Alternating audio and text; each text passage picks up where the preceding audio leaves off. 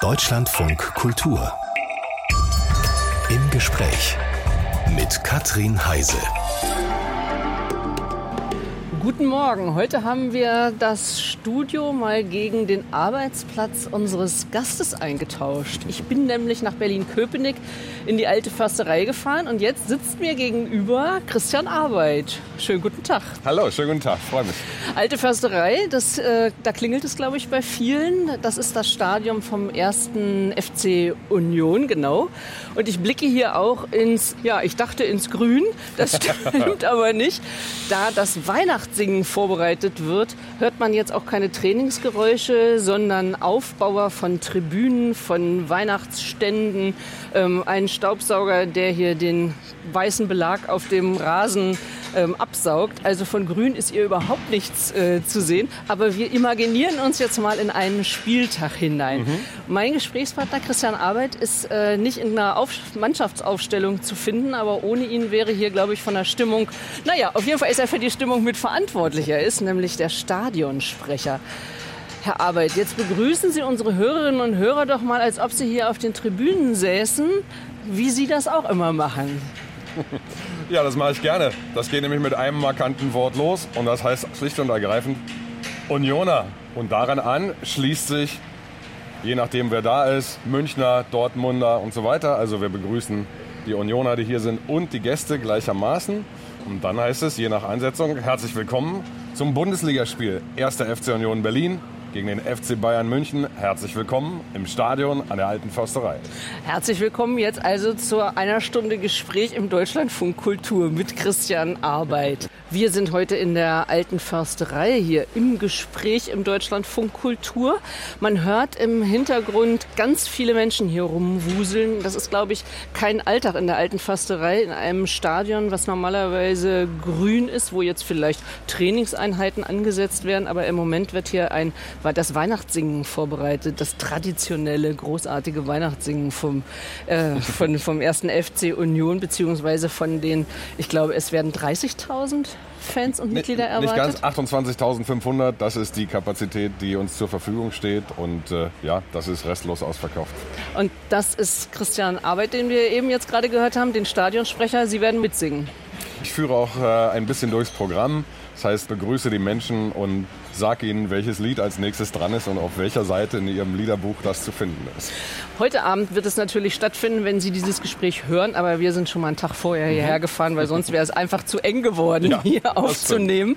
Wir sitzen in einer der Logen. Das heißt, ich bin durch einen Gang gekommen und durch äh, Räume, die schon wunderbar eingedeckt sind. Fußballfans mit Weingläsern vor der Nase kann ich mir irgendwie auch gar nicht so richtig vorstellen. Wer sitzt normalerweise in den Logen? Da sitzen äh, Gäste, insbesondere wirtschaftliche Partner. Man kann solche Logen natürlich mieten und viele unserer Sponsoren haben solche Logen. Und ja, das ist eine Möglichkeit, Fußball zu gucken. Ja? Und die meisten Leute im Stadion gucken das mit einem Bier in der Hand und vielleicht einer Bratwurst oder einem Steak in der anderen Hand. Und vor allem stehend, weil ich gucke rund um mich rum. Wir sitzen, diese Logen sind auf der Haupttribüne angebracht. Hier kann man sitzen, wenn ich mich runterbeuge. Natürlich rote Sitze, ist ja logisch. Natürlich. Und die anderen drei Tribünen, die ich sehen kann, weitestgehend überdacht aber alle stehend. Da stehen die Leute mit ihrer. Da stehen die Leute. Mit ihrem Bier in der ähm, Hand. Es ist die Art und Weise, die unsere Fans, die wir Unioner am, am liebsten mögen. Das Ganze im Stehen zu verfolgen, äh, bringt eine unglaubliche Intensität des Erlebens, aber auch der Beteiligung. Und trotzdem hat, äh, haben natürlich auch die schon erwähnten roten Sitze ihre Berechtigung, denn es gibt ganz unterschiedliche Formen, Fußball zu mögen und, Manche und, wollen halt auch sitzen. und Spaß dran zu haben. Und das geht sogar auch gut mit einem Weinglas in der Hand und auf einem roten Sitz. Oder eben hier äh, in der Loge, in Loge, hinter einer Scheibe genau. sogar. Wo sind Sie eigentlich normalerweise? Wo ist der Stadionsprecher? Der Stadionsprecher an der alten Försterei sitzt ganz dicht am Spielfeldrand. Ich bin, glaube so drei Meter von der Außenlinie entfernt auf Höhe der Mittellinie und da sitze ich auf einer kleinen Betonstufe neben dem äh, neben der äh, Ach, wir können Sie auch sehen, flachen oder? Kamera auf der Höhe der Mittellinie. Was will ein Stadionsprecher eigentlich? Ich nehme mal Stimmung machen oder Stimmung transportieren? Ha, äh, das ist eine sehr gute Frage. Ich würde für, für mich antworten, eigentlich weder noch. Ich bin nicht hier der Unterhalter, der dafür sorgt, dass hier gute Laune ist, sondern ich bin eigentlich so ein bisschen der Vertreter des Gastgebers, nämlich des ersten FC Union Berlin, der dem Ganzen einen Rahmen gibt, nämlich begrüßt und verabschiedet und dazwischen der Stimmung, die die Leute selber ins Stadion tragen, möglichst wenig im Weg steht. Mhm. Und es gibt da auch ganz andere Ansätze. Es gibt ja Stadien, in denen es sehr viel mehr Programm gibt, in denen schon zwei Stunden vor Anpfiff irgendwas moderiert wird und Interviews stattfinden und solche Dinge. Passiert bei uns alles nicht. 20 Minuten vor Anpfiff begrüße ich. Dann gibt es die Aufstellungen beider Mannschaften und dann geht es auch schon los mit und dem die Spiel. Die Aufstellung bei Union ist ja was ganz Besonderes. Da wird ja was ganz Besonderes vom Publikum geschrien, nämlich nicht der Name des Spielers, sondern so, sondern, sondern der Zusatzname, den jeder verliehen bekommt, der im Union-Trikot aufläuft. Und das ist äh, Fußballgott. Und äh, auch das ist vielleicht ein bisschen anders als woanders. Es gibt in vielen Mannschaften einen Spieler, äh, der dazu erkoren wird. Bei uns ist das jeder Spieler, der für uns in unserem Trikot für Union hier aufläuft, der bekommt diesen Titel. Also mindestens elf Fußballgötter auf dem Rasen. Äh, elf Fußballgötter, aber es wird auch für jeden gerufen, der auf der Bank sitzt. Also genau genommen sind es beim Verlesen der, der Aufstellung unserer Mannschaft 20 Fußballgötter. Fußballgötter noch und nöcher. Also heute genau. sind vor allem Handwerksgötter hier unterwegs, mhm. die also fegen und äh, alles Mögliche machen, hämmern, damit hier morgen dann Glühwein ausgeschenkt werden kann. Mein Blick schräg gegenüber hier von unserer Loge aus fällt auf eine kleine Holzverkleidet, kann man sagen. Ein, ein Kleinod, sicherlich und auch ein Kultgegenstand. Das ist nämlich die Anzeigentafel. Wie kann eine Anzeigentafel äh, Kultgegenstand sein, indem sie auch äh, in digitalen Zeitalter mit Hand bedient wird. Wie kommt das? Tja, wie kommt das? Äh, weil wir nicht immer alles wegreißen, nur weil es was anderes, Schönes, Neues gibt, sondern äh, die Dinge auch ihren Platz behalten dürfen. Und so wie wir hier stehen, obwohl es ja auch Stadien gibt, in denen Menschen nur sitzen, so haben wir auch diese Anzeigetafel sehr lieb gewonnen wo jemand einfach ein Fenster aufmacht, eine Tafel rauszieht und eine neue Tafel reinsteckt, wenn sich der Spielstand verändert hat. Für uns gehört das dazu und wir lieben das sehr und deshalb gibt es das nach wie vor und wird es das auch weiterhin geben, auch in Zukunft, auch wenn sich das Stadion weiter verändert. Über die Veränderungen reden wir nämlich mhm. gleich noch. Bleiben wir mal bei dem, was hier, ähm, was hier in der Vergangenheit passiert ist. Also mhm. alte Försterei. Wenn man hier ankommt, ich bin über den Parkplatz gegangen und da ist linker Hand tatsächlich die alte Försterei noch mhm. zu sehen. Da ist die Geschäftsstelle drin, mhm. kleines weißes Haus und mhm. dann rechter Hand der große gelb klinkernde Haupttribünenteil des Haupttribünengebäudes. Wir haben mal eine kleine historische, ähm, ja, einen kleinen historischen Ausflug vorbereitet. Gut. Herunter auf die Uhr geschaut, 15 Sekunden noch, vielleicht 10, vielleicht 9, 8, 7, die letzten Sekunden und dann ist Union zum ersten Mal in der Fußball-Bundesliga. Langer, Weiterball von Zieler, noch einmal in die Spitze. Pavard verliert das Kopfballduell. Vielleicht können sie da drüben noch an diesen Ball herankommen. Sie können es nicht. Sie können es nicht. Union ist erstklassig und der VfB sinkt an der alten Försterei zu Boden. Platzsturm, Raketen, die Leute rennen auf den Rasen. Es wird immer voller hier. Die Unionsspieler sind unter Trauben ihrer Fans begraben. So, jetzt waren wir äh, direkt am 27.05.2019 beim Aufstiegsspiel von FC Union. Eine kleine Reportage, äh, die so im Süden der Republik äh, lief. Wir haben vielleicht so ein bisschen die Träne im Auge des Reporters gehört. Und hier war natürlich pure Freude, Raketen und Trauben von Fans. Christian Arbeit als Stadionsprecher waren Sie auch dabei? ja, da, da, war ich auch dabei und es ist einer dieser Tage im, im Leben, die man niemals vergessen wird. Und es war so ein, eine Intensität auch des, der, des gemeinschaftlichen Mitfieberns. Ja. Ich, ich meine, ich, Sie sind doch eigentlich, sagen Sie, der Gastgeber auch für den Gegner. Also das ist ja dann auch ein bisschen eine Zerreißprobe gewesen, oder? Na, das geht an so, an so einem Tag relativ schnell. Der enttäuschte Gast in dem Fall, die, die Mannschaft vom VfB Stuttgart, ist dann sehr schnell auch natürlich in die Kabinen verschwunden. Es liegt ja vorher auf der Hand, was passieren kann. Einer wird traurig sein, einer wird jubeln. Das ist dann so, ja. In dem Fall bricht sich natürlich der, der Jubel der 20.000 Heimfans, äh, Bahn und die Trauer der 2.000 Gästefans gibt es auch, aber die geht dann ein wenig nicht. Also. Sie durften dann auf jeden Fall mitjubeln. Ähm, ich hat, kann mich aber erinnern, dass ich hier Bannersprüche gelesen habe, scheiße, wir steigen auf. Ja, das ist vielleicht ein bisschen erklärungsbedürftig, weil sich Ironie und Augenzwinkern manchmal nicht so gut transportiert, wenn man nur liest, was da steht. Das war äh, in einer äh, vorangegangenen Spielzeit. Wir haben uns äh, einige Jahre darum bemüht, in die Bundesliga zu kommen. Und schon im Jahr davor gab es eine Phase, in der wir mal kurz davor waren, wo man so dieses Ach du lieber Himmel, was ist was denn, wenn, bedeutet es, was das ist denn, wenn das wirklich passiert? Ja? Trotzdem, der Abend des, äh, des eigentlichen Aufstiegs hat dann auch gezeigt, die Lust aufzusteigen war noch viel größer als die die kleine piekende Skepsis, die man vielleicht so ein bisschen im Hinterkopf hatte. Wir sind zu Besuch in der Alten Försterei im Stadion des ersten FC Union, dem Arbeitsplatz von meinem Gesprächspartner Christian Arbeit. Der ist Stadionsprecher und er ist für die Kommunikation des Vereins zuständig. Wir gucken hier ja ins weite Stadion rund. In den Jahren hier 2009 bis 2013 wurde hier umgebaut. Na, 2008, 2009 war der eine äh, große Teil, nämlich die schon von Ihnen erwähnten drei Stehränge. Und äh, dann nochmal 2012 bis 2013 äh, wurde diese Haupttribüne hier errichtet. Und bei den ersten Bauarbeiten, da ist ja was ganz Besonderes hier, was den ersten FC Union angeht. Das haben nämlich nicht nur Handwerker und Betriebe gemacht, sondern vor allem auch die Vereinsmitglieder haben 140.000 Arbeitsstunden investiert. Waren Sie auch dabei? Ich war auch dabei. Ich habe damals äh, noch gar nicht hauptamtlich für Union gearbeitet, sondern äh, für eine große Kinokette. Und das war so ein, so ein Thema, wo, wo es einfach irgendwie vollkommen klar war, man muss da irgendwie dabei sein. Ja? Also dieses, jeder, der, der auf dieser Baustelle war, hat, hat davon auch erzählt und, und es mhm. weitererzählt. Es, äh, es also Sie haben richtig Tag auch so hier Beton gewischt oder abgerissen? Ich oder habe was? in dem Fall vor allen Dingen äh, Erde ausgehoben, sprich gegraben, mit einer Schaufel in der Hand für ein Fundament einer Treppe. So hat sehr viele Unioner haben haben so eine kleine Geschichte zu erzählen aus der Zeit ja, und können an einen Ort hier im Stadion gehen, wo sie sagen, hier dieses, was ich, dieses Loch für diesen Wellenbrecher habe ich gebohrt oder diese Stufe, da habe ich den Beton mitgegossen oder mit mhm. abgedeckt oder glatt gezogen. Zweieinhalbtausend Menschen ungefähr, 2333 genau, haben damals mitgemacht und, äh, und es war, war wirklich wild äh, und schön und äh, irgendwie auch romantisch und, und toll und setzte eigentlich eine Tradition fort, die, die 1920 hier begonnen hat. Seit 1920 wird hier Fußball gespielt. Und da war das natürlich kein Stadion für 20.000 Leute, sondern heute würde man es vielleicht eher einen Sportplatz nennen. Ja. es ist ein Stadion daraus geworden im Laufe der Zeit, weil immer mehr entstanden ist, immer mehr die, die Ränge immer wieder vergrößert wurden. Und auch von den Mitgliedern eben und damals auch schon. immer ah. schon. Äh, es gibt auch tolle Bilder aus den 70er und 80er Jahren, wo, wo Menschen so mit mit so plasse Milchkübeln so mhm. Erde aufschütten. Sagen Sie mal, was für ein Image hatte der FC Union Berlin in der, zu DDR-Zeiten?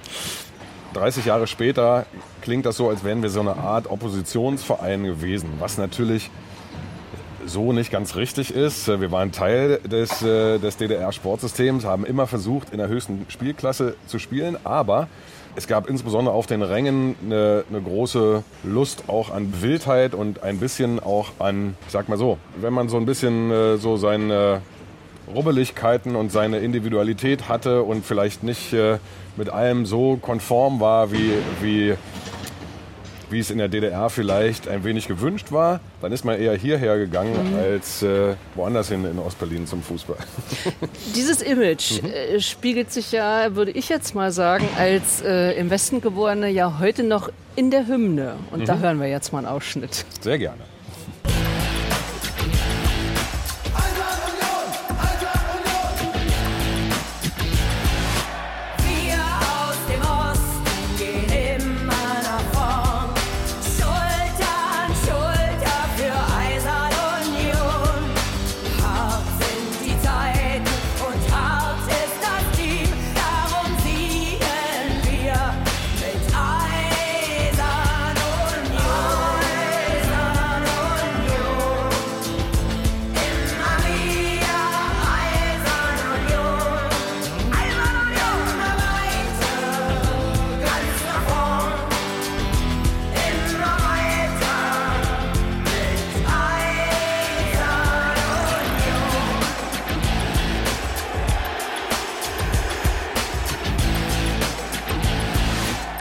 Nina Hagen mit der Hymne von Eisern Union. Oststolz gegen äh, Westkapitalismus, würde ich mal sagen. Es gibt ja auch noch die Zeile, die haben wir jetzt nicht gehört, äh, lässt sich nicht vom Westen kaufen. Erste Bundesliga, Europa League, mhm. vielleicht Champions League und gegen den Kapitalismus. Äh, passt das noch zusammen?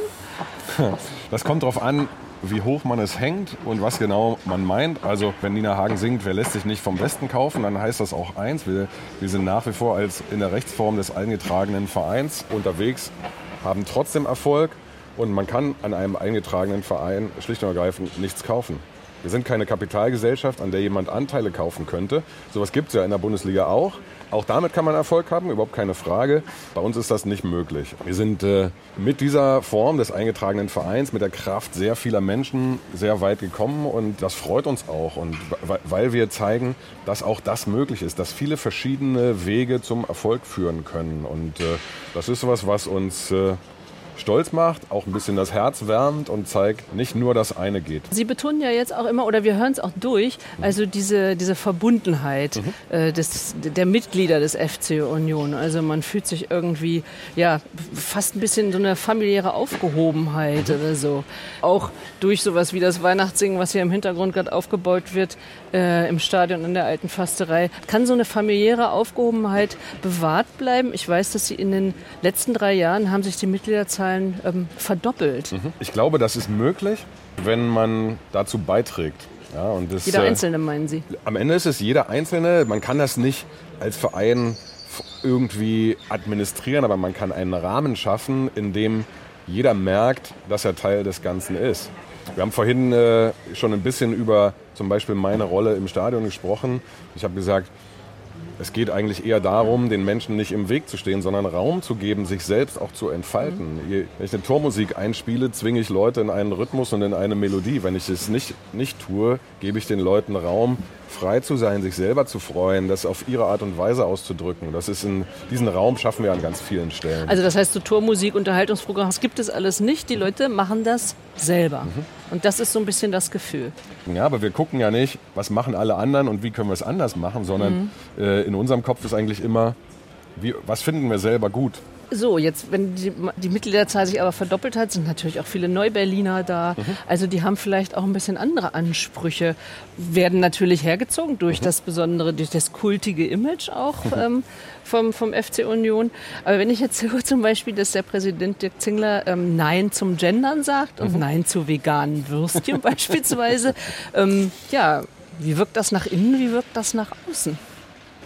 Das, was er damit zum Ausdruck gebracht hat, ist ein bisschen dieses das, das Gefühl der Verlässlichkeit. Ich komme hier an einen Ort, ich habe schon gesagt, seit 1920 wird hier Fußball gespielt. Wir haben viele, viele Unioner, die seit Jahrzehnten hierher kommen. Natürlich auch neue Menschen, die dazukommen, aber sie, sie kommen ja dazu, weil sie etwas erleben oder mit uns verbinden, was, sie, was da ist und was sie fasziniert. Und äh, ich glaube, sie kommen nicht in erster Linie dazu, um zu verändern, was, was sie hier vorgefunden haben oder was sie fasziniert hat, sondern um Teil dessen zu sein oder äh, um mit dazu beizutragen.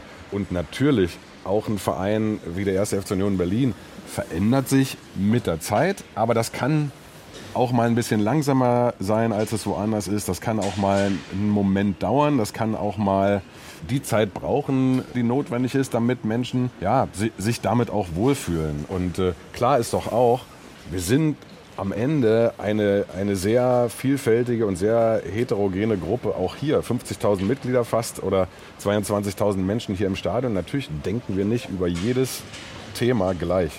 Ja, wenn wir nach Hause gehen, äh, hören wir unterschiedliche Musik, äh, arbeiten in unterschiedlichen Berufen, ähm, interessieren uns noch für ganz andere Sachen. Aber wenn wir hierher kommen, spielen diese Dinge keine große Rolle, sondern kommen wir wegen einer Sache hier und das ist Teil von Union zu sein. Teil von Union zu sein. Christian Arbeit ist ähm, ein herausgehobener Teil von Union, nämlich der Stadionsprecher. Aber das Wir, das wird betont hier in der alten Försterei, in der wir heute zu Gast sind. Wir hören im Hintergrund Trecker fahren, Gabelstapler werden hin und her geschoben. Wir sind nämlich im Stadion an der alten Försterei wo demnächst 28.000 Menschen Klinglöckchen, Klingelingeling singen oder das dergleichen. Stimmt. Aber auch natürlich die Union-Hymne. Christian Arbeit als Stadionsprecher, die Union-Hymne gehört zu einem Weihnachtsabend dazu, ne? Die gehört auch zum Weihnachtsabend dazu. Die gehört irgendwie zu eigentlich jedem äh, großen Ereignis hier an der alten Försterei mit dazu äh, und ist auf ihre Weise irgendwie auch zu einem zu einem Volkslied geworden, einem Volkslied der, der Union-Familie. Der Union-Familie. Eisern Union übrigens, weil der Verein entstanden ist äh, über die metallverarbeitenden Betriebe. Also das waren, glaube ich, die ersten. Ja, und, äh, und am Ende war, also um, es ist ja immer schwierig, sowas dann äh, 100 Jahre später noch genau herauszufinden, wann ist das eigentlich zum ersten Mal und von, von, wem gerufen worden. Mhm. Der aktuelle Stand der historischen Forschung besagt, dass es äh, dann tatsächlich witzigerweise ein Bäckermeister war, der das dann am, am Spielfeldrand gerufen hat. Eisern müsst kämpfen und ah, so. Ja, okay. Und, äh, aber ja, auch die, die metallarbeitende Industrie hier in Oberschöneweide spielt eine sehr große Rolle in der Vereinsgeschichte. Äh, es war ein, ein gigantisches Industriegebiet. Äh, und das ist übrigens da interessant, äh, wenn man hier so sitzt, mhm. hier, wie wir hier sitzen auf den ganz oberen Logenplätzen, dann schweift der Blick überhaupt nicht über Industriegebiet, sondern über äh, Wald, über, über Wald. Bäume. Und, äh, also genau, das sieht gar nicht nach Industrie aus. Gesungen, oh Köpenick, du bist wunderschön. Ähm, in der Tat, es ist äh, nur ein Steinwurf zu diesen Tja, jetzt muss man sagen, ehemaligen Industriegebieten, denn Industrie gibt es hier schon äh, eine ganze Weile äh, in dieser Art und Weise nicht mehr. Aber da haben Zehntausende Menschen in metallverarbeitenden Betrieben mhm. gearbeitet. Ihnen hört man an, dass Sie sehr verwachsen sind äh, mit dem ersten FC Union. Ich würde jetzt mal behaupten, dass das äh, oder annehmen, mhm. äh, dass das jetzt nicht nur beruflich bedingt ist. Sie sind 74 in Berlin-Friedrichshain geboren, auch schon zum Spielen, zu Spielen hierher gegangen? Ich bin zu Spielen hergegangen seit 1986. Äh, da war ich zwölf Jahre alt. Ich, ich gehe hier schon, äh, schon sehr, sehr lange her und, und zwar auch schon in einer Zeit, als ich mir nicht im entferntesten vorstellen konnte, jemals für Union zu arbeiten. Und ähm, wenn ich richtig informiert bin, sind Sie in eine sehr musikalische Familie hineingeboren. Vater Posaune, Mutter Klarinette. Was waren noch für Instrumente vorhanden in der Familie? Ähm, gut, als ich geboren wurde, gab es nur die beiden. mein Vater spielte außerdem auch noch Akkordeon und ein bisschen äh, Gitarre. In unserer gesamten Familie, aber auch drumherum, Oma, Onkel, Tante, Cousine und so weiter, es wurde immer sehr viel gesungen. Ich bin immer mit Musik um mich herum aufgewachsen. Daran erinnere ich mich wahnsinnig gerne. Und Sie strahlen auch dabei. Also es ist offenbar eine schöne Erinnerung, kein eine, Zwang gewesen in der eine Familie. schöne Erinnerung. Deshalb ist es zum Beispiel auch toll, dass, dass, oder empfinde ich das als sehr, sehr schön, wie viele verschiedene Lieder hier beim Fußball auch gesungen werden. Es ist ja was sehr, sehr, sehr Schönes und was Seltenes geworden, dass Menschen gemeinsam miteinander singen. Und nicht nur hier beim Weihnachtssingen Weihnachtslieder, sondern auch bei Unionsspielen ist es ein sehr vielfältiges Liedgut. Ja, bleiben wir mal bei Ihnen, weil Sie haben noch mal ein ganz anderes Liedgut auch ähm, auf Lager als jetzt äh, beispielsweise äh, Fangesänge. Sie sind in einer Band, mhm. die Breakers. Bevor wir darüber reden, hören wir mal was. Sehr gerne. Up that sunny day in June.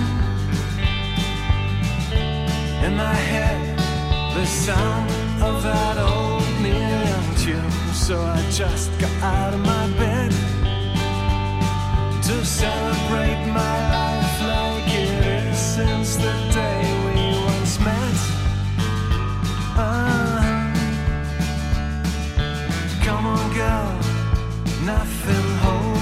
so let's just drift away. Uh, Mother Nature's calling, so we'll be out and rolling. We'll be out in the green, the sun in your heart, the sky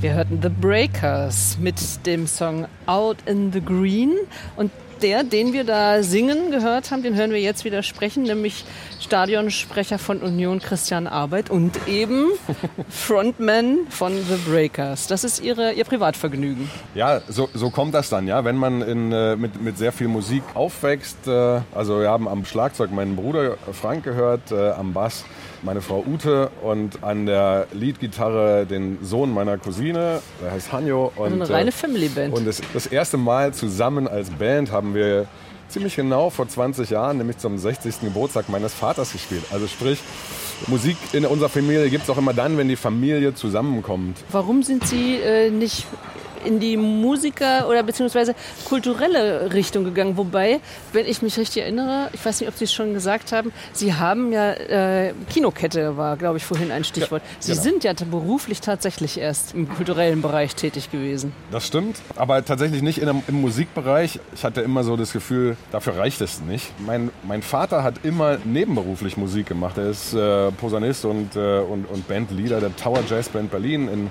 die, die DDR hatte eine große Dixieland Jazz-Szene.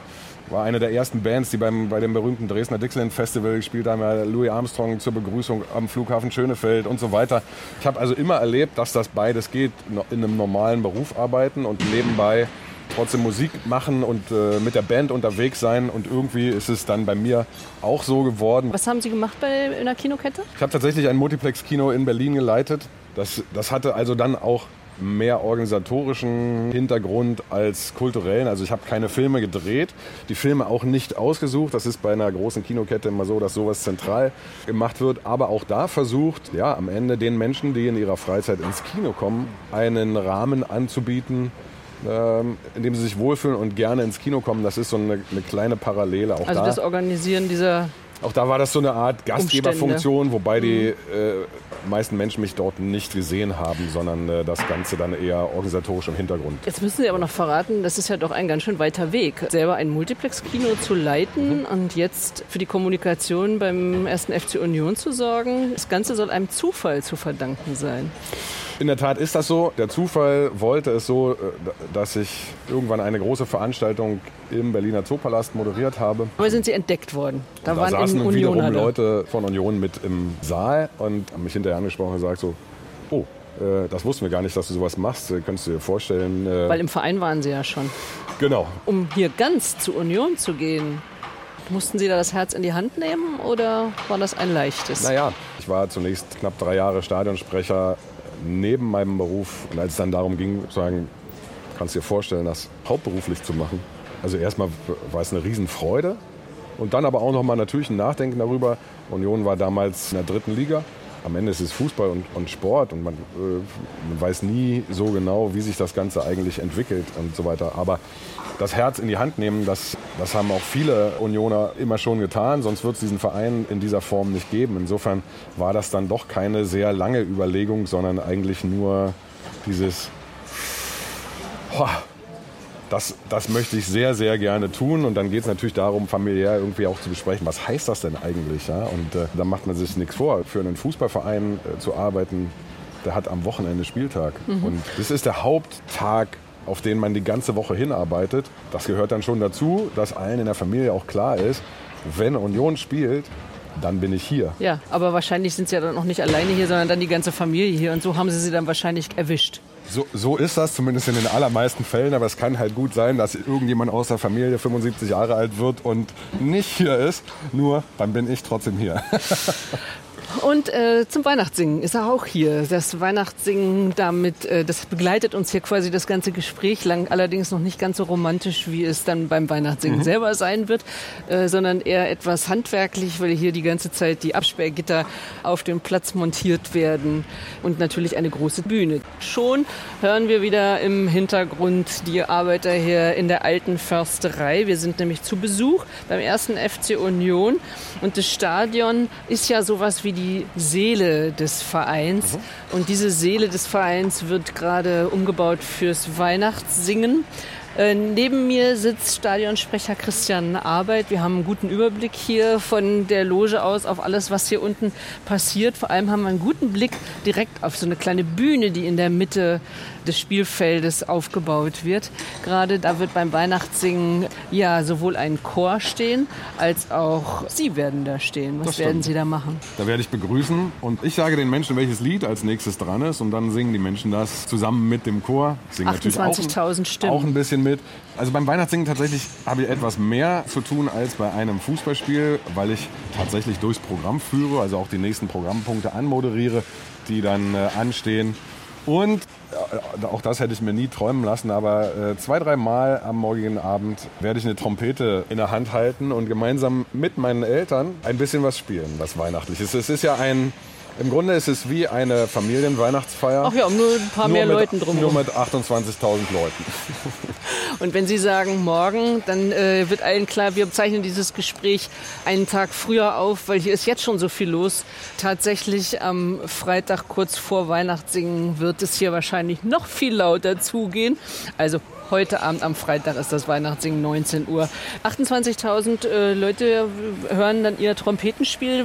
So viel ist das sonst bei The Breakers nicht? Oder Nein. Und, große äh, Stadien und, haben sie äh, noch nicht gefüllt? Also ich habe Trompete gelernt an der äh, Musikschule Treptow bei einem Trompetenlehrer, Herrn Zerwa, der irgendwann mal zu mir gesagt hat, Mensch, äh, also ganz okay, vielleicht ist mehr so Popmusik dein Thema. Für richtig tolles Trompeten wird es wohl nicht reichen. Da hat er natürlich vollkommen recht. Aber er hat es versucht, positiv zu Und er hat formulieren. es versucht, natürlich, auch mich durch eine, durch die fünfjährige Grundstufenausbildung äh, begleitet.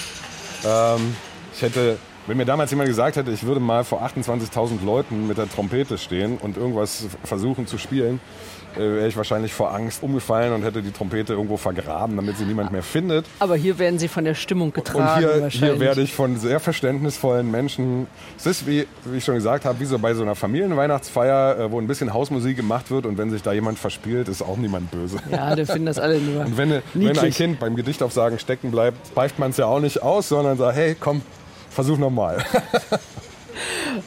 Ich habe zweimal das Glück gehabt, tatsächlich hier beim Weihnachtssingen dabei sein zu können, weil ein Mitglied krank geworden ist und mir äh, Karten geben konnte. Denn ansonsten hat man null, aber auch gar keine Chance, tatsächlich an Karten einerseits zum Weihnachtssingen, aber natürlich auch inzwischen zu den Spielen äh, vom FC Union zu kommen. Das ist auf der einen Seite natürlich ein großes Glück, aber in tatsächlich ist es Ablehnung ja immer äh, sorgt für schlechte Stimmung. Wie kommt der Verein damit klar? Tja, es ist, äh, so wie Sie es sagen, es ist eine sehr ambivalente Situation, äh, aber man muss es so klar sagen, es, es ist einfach schade, dass wir dieses tolle Erlebnis mit so vielen Menschen, die, die gerne dabei sein würden, auch nicht teilen können. Ja. ähm, und auf der einen Seite natürlich, äh, es hat uns so ein bisschen auch geschützt. Es gibt ja Fälle von, okay, ein Verein steigt in die Bundesliga auf und, und plötzlich kommen ganz viele Menschen deshalb dazu, weil plötzlich andere Vereine zu Gast sind oder weil es die Bundesliga ist und äh, die, die wollen dann mal gucken, äh, ob das da wirklich so toll ist. Wenn der Anteil von Menschen, die nur mal gucken wollen, ob das da so toll ist, zu groß wird, dann ist es vielleicht nicht mehr so toll. Ja? Unser, unser Erlebnis hier lebt von der Beteiligung, vom Mitmachen und davon, dass jeder weiß, dass er dazugehört Ja. und es ohne ihn nicht geht. Lange Rede, kurzer Sinn. Es ist eine Situation, äh, die wir gerne schon, schon schneller äh, verändert hätten, nämlich äh, das Stadion schon längst gerne vergrößert hätten. Es dauert länger, als wir gehofft hatten, aber das ist manchmal sogar dann auch ganz gut. Es hört sich zwar jetzt im Hintergrund so an, als ob es jetzt in diesem Moment Als vergrößert würde, würde. aber das ist Nein, tatsächlich so nur ist die, sind nur nicht. die Aufbauarbeiten hier in der alten Försterei. Aber was Sie sagen, es soll ja auf 37.000 Genau. Plätze erweitert werden. Mhm. Da wird, ähm, na demnächst sage ich jetzt mal, aber das ist natürlich noch ein bisschen hin. Ich gucke hier auf drei Tribünen, Mhm. über einer steht ganz groß und niemals vergessen. Mhm. Diese Tribünen werden aber abgerissen. Nur die Haupttribüne, auf der wir hier sitzen, Mhm. bleibt stehen. Was bleibt von der Seele von der alten Försterei? Haben Sie da manchmal Angst drum? Nein, Angst nicht. Ich habe das vorhin schon mal so ein bisschen, äh, bisschen angedeutet. Dieses Stadion hat sich seit 1920 immer verändert. Und immer haben Generationen von Unionern Teile davon weggenommen, was sie vor ihnen hingebaut hatten. Auch bei dem erwähnten Stadionbau 2008, 2009 haben wir ja weggerissen, was Unioner vor uns hingebaut haben äh, und haben was Neues dazu äh, hinzugefügt. Und äh, so ähnlich passiert das jetzt auch wieder und trotzdem bleibt es dieser Ort, an dem seit 1920 Fußball gespielt wird. Das, das heißt, wir ziehen nicht vor die Stadt, wir ziehen nicht an eine andere Stelle, sondern wir bleiben hier und, äh, und schaffen etwas für unsere Kinder, für unsere Enkelkinder, für die nächsten Generationen. Während der Unioner. Umbauarbeiten müssen Sie aber umziehen, oder? Das wird so sein. Wir können sicherlich nicht auf einer Baustelle Fußball spielen. Das würde zu ganz eingeschränkten Kapazitäten führen. Wenn dann plötzlich nur 2000 Leute kommen könnten, ist dann niemandem geholfen. Insofern ist sehr klar, dass wir für die, die eigentliche Bauphase des Stadions dann tatsächlich wo- woanders spielen. Wir haben jetzt wahnsinnig viel über die Fans und die Mitglieder Mhm. gesprochen. Über die, die da unten auf dem normalerweise grünen Platz heute weiß ausgelegt spielen. Ähm, haben wir noch gar nicht gesprochen. Wie ist denn das für so Stars wie Geraldo Becker oder Timo Baumgärtel, Andras Schäfer? Ja, ich meine, das sind ähm, Fußballmillionäre durchaus. Werden die von dieser Seele auch irgendwie, zieht die das auch an oder ist das eigentlich, wie, wie nehmen Sie das wahr? Ja, es ist tatsächlich so, und das merkt man relativ schnell, dass auch Spieler ein gutes Empfinden dafür haben, wie sie aufgehoben sind in einem solchen Verein. Wir merken es auch immer wieder, wenn Spieler, die uns verlassen, davon erzählen, was sie hier erlebt haben. Aber klar, auch Spieler, die da sind, wie Christopher Trimmel, unser Kapitän, der seit 2014 für uns spielt und mhm. die, die Entwicklung des Vereins ja von einem Zweitligisten zu einem Europapokalteilnehmer miterlebt und auf, er in seinem Fall auch auf dem Platz mitgeprägt haben. Spieler merken das sehr, sehr gut und haben eine sehr empfindliche Antenne dafür, wie so eine Atmosphäre in so einem Verein ist. Und die Spieler sind auch hier sehr, sehr nah dran am gesamten Verein, an, an den Mitarbeitern auch und sind im Grunde Arbeitskollegen für uns alle hier. Ja? Nur Arbeitskollegen in einer äh, sehr speziellen Abteilung natürlich.